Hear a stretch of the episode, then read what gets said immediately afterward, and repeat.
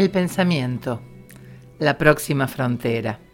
Esta es la aventura de la conciencia.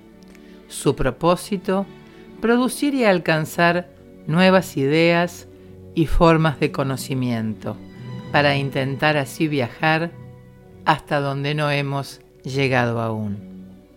Estimado audionauta, soy María Alejandra y de acuerdo a lo acostumbrado, nos encontramos para continuar viaje. En el día de hoy lo haremos recorriendo el concepto de prudencia. Antes de continuar, y por sugerencia de algunos oyentes interesados en comunicarse, les informo que para agilizar el intercambio que deseen realizar conmigo, he abierto otro correo electrónico, además del que figura en la plataforma desde donde me escuchan. El nuevo, el nuevo nombre del correo electrónico es pensartrek.gmail.com. Cada palabra con mayúsculas, igual que en la portada del podcast, simplemente que esta vez las dos palabras van juntas, sin espacio entre ellas.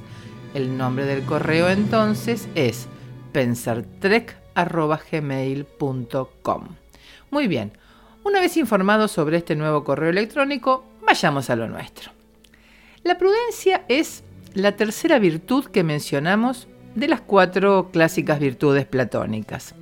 Por definición, se dice de ella que es la capacidad de discernir y distinguir lo que es bueno o malo para seguirlo o huir de ello. Es sinónimo de sensatez y de buen juicio. Bueno, hasta aquí la definición. Es una definición que parece decir poco y aparentemente por poco impresiona obvio, sencillo, simple, pero a veces las respuestas más simples son las que encierran mayor complejidad en su contenido. Veamos si con la prudencia ocurre algo parecido. La definición comienza señalando que la prudencia es la capacidad de discernir. Discernir, un verbo hermoso. A ver, discernir es distinguir una cosa de otra, señalando la diferencia que hay entre ellas. Si bien requiere un dedicado trabajo intelectual, también incluye operaciones del ánimo. Discernir como verbo, como acción, el discernimiento como capacidad de entendimiento, como acción y efecto de conocimiento, ya que emitimos un juicio por cuyo medio percibimos la diferencia entre las cosas. Así, el discernimiento es inherente a toda operación mental por la cual percibimos los aspectos o relaciones diferentes entre los objetos y es necesario en todo acto o proceso de entender.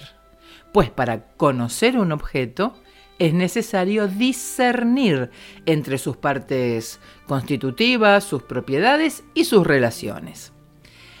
Cuando menciona a la capacidad de distinguir, se refiere no solo a conocer la diferencia que hay entre una cosa y otra, sino que excluye en el mismo acto de distinguir la oportunidad de confundirse, o por lo menos implica que cuanto mejor distingo, menor es mi posibilidad de confundirme. El acto de distinguir excluye la confusión entre una cosa y otra, o por lo menos disminuye las posibilidades de confusión. Considero este punto de extrema importancia porque, por ejemplo, cuando distinguimos una cosa de otra, comienza el camino de la claridad en la percepción y del orden en el pensamiento, ya que el proceso de distinguir, cuando involucra las cosas del mundo real, de la realidad material, se basa propiamente en la percepción de la diferencia. La percepción da cuenta de las diferencias en el mundo real, en el mundo material. Y cuando intentamos distinguir procesos mentales o de pensamiento, procesos de nuestro mundo interior, que son procesos abstractos, inmateriales, lo hacemos a través de un mecanismo denominado abstracción. La abstracción es la operación intelectual por medio de la cual separamos las cualidades de un objeto, de un pensamiento, para considerar estas cualidades. Estas acciones se realizan con la intención de minimizar las posibilidades de confusión que el proceso de distinguir ofrezca. Hasta aquí hemos señalado cómo la acción de discernir y distinguir es necesaria para evitar mezclar las cosas, para evitar fundir las cosas, fusionar los pensamientos de forma tal que a veces pueden llegar a resultar incomprensibles y hasta irreconocibles. ¿Cómo discerniendo y distinguiendo evitamos confundirnos? ¿Cómo es que discernir y distinguir es necesario para evitar confundirnos, ya que de la confusión nunca nada bueno podrá esperarse. La confusión mental, ya sea de origen orgánico o no, se caracteriza por la presencia de un estado psíquico al que se denomina obnubilación.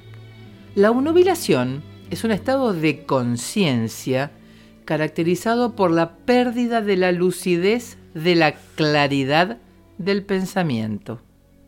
Existe un enturbamiento de la claridad de la conciencia, como si las actividades psíquicas estuvieran rodeadas por una neblina que nos desorienta, que impide ver el camino que deseamos o necesitamos tomar, impidiéndonos observar hacia dónde nos dirigimos.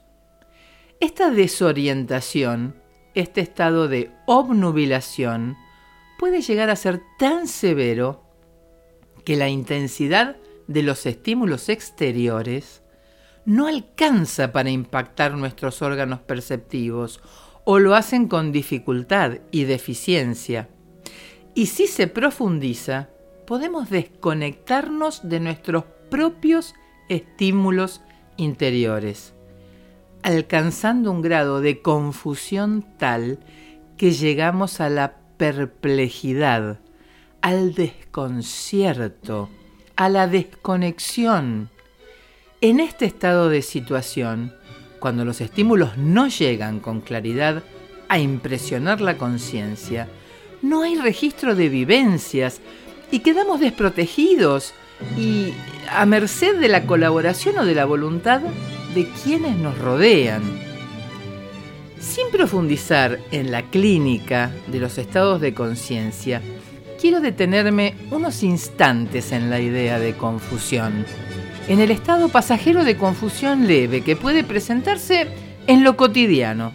Por ejemplo, en estos tiempos de aislamiento y distancia social, la confusión puede presentarse inicialmente con la disminución de la actividad física y de la actividad intelectual, el sedentarismo y las pantallas de televisión y de las computadoras que al ofrecernos constantemente información en cantidades difíciles de asimilar, propagandas insistentes, noticias superficiales, repetidas, y muchos casos amenazantes como cuántos contagiados hay, cuántos muertos, cuántas vacunas, cuántos vacunados, etc. Todo esto nos distrae de contenidos y de pensamientos novedosos, constructivos, refrescantes.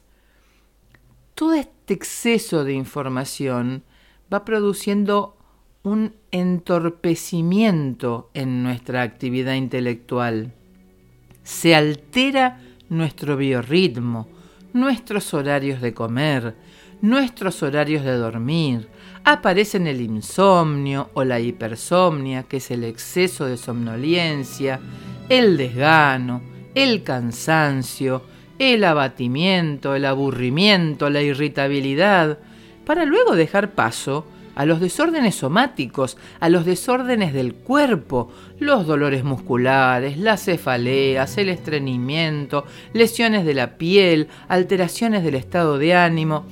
Seguramente todo esto les resulta muy familiar después de más de un año de pandemia. Me detuve en el concepto de confusión porque me pareció necesario ilustrar sobre lo vulnerables que nos vuelve encontrarnos en un estado de conciencia en el que nos cuesta discernir y distinguir, ya que de esta manera nos tornamos sumamente influenciable por intenciones o propósitos ajenos a nosotros, corriendo el peligro de volvernos tierra fértil para acciones de manipulación, conquista y sojuzgamiento. En este estado de debilidad personal, embotamiento psíquico, torpeza intelectual y alteración emocional, la alteración y las actitudes impulsivas se hacen presentes, así como la conducta de sometimiento y de sumisión. No hay suficiente energía psíquica para contener impulsos en algunas situaciones o para confrontar, distinguir y discernir sobre los hechos y los fenómenos que nos rodean. Es probable que, en estas condiciones, recurrir a la práctica de la templanza, la fortaleza y la prudencia resulte de gran ayuda. La prudencia, por ejemplo, podrá ponerse al servicio de distinguir los quehaceres y las noticias relevantes de las que no lo son.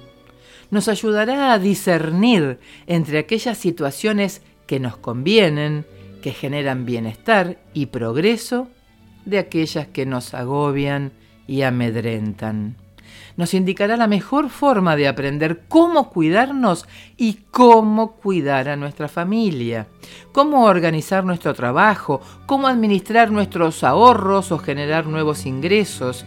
La prudencia será necesaria a la hora de generar nuevos proyectos de desarrollo personal y buscar nuevas fuentes de trabajo. La prudencia nos indicará cómo realizar aquellas actividades que de a poco construyen bienestar y alegría.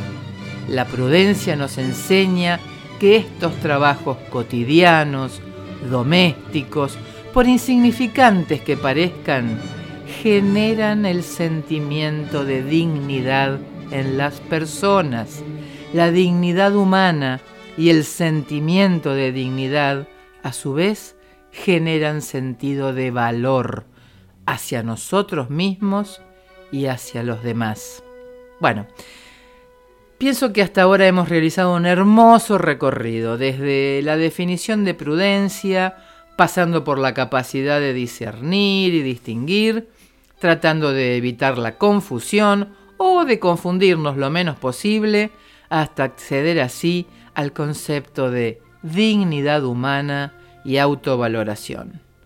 Parece que en la medida que podamos pensar detenidamente en nuestros actos, revistiéndolos de las mejores cualidades a las que podemos acceder, la dignidad se hace presente, otorgando realce y decoro a la existencia.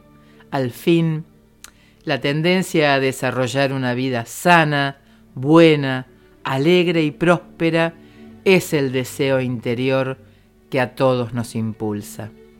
Estimado audionauta, hasta aquí hemos llegado por hoy. El martes próximo continuaremos desarrollando algunos de los conceptos enunciados y trataré de tener un invitado que nos acompañe de viaje. Me despido hasta cada momento.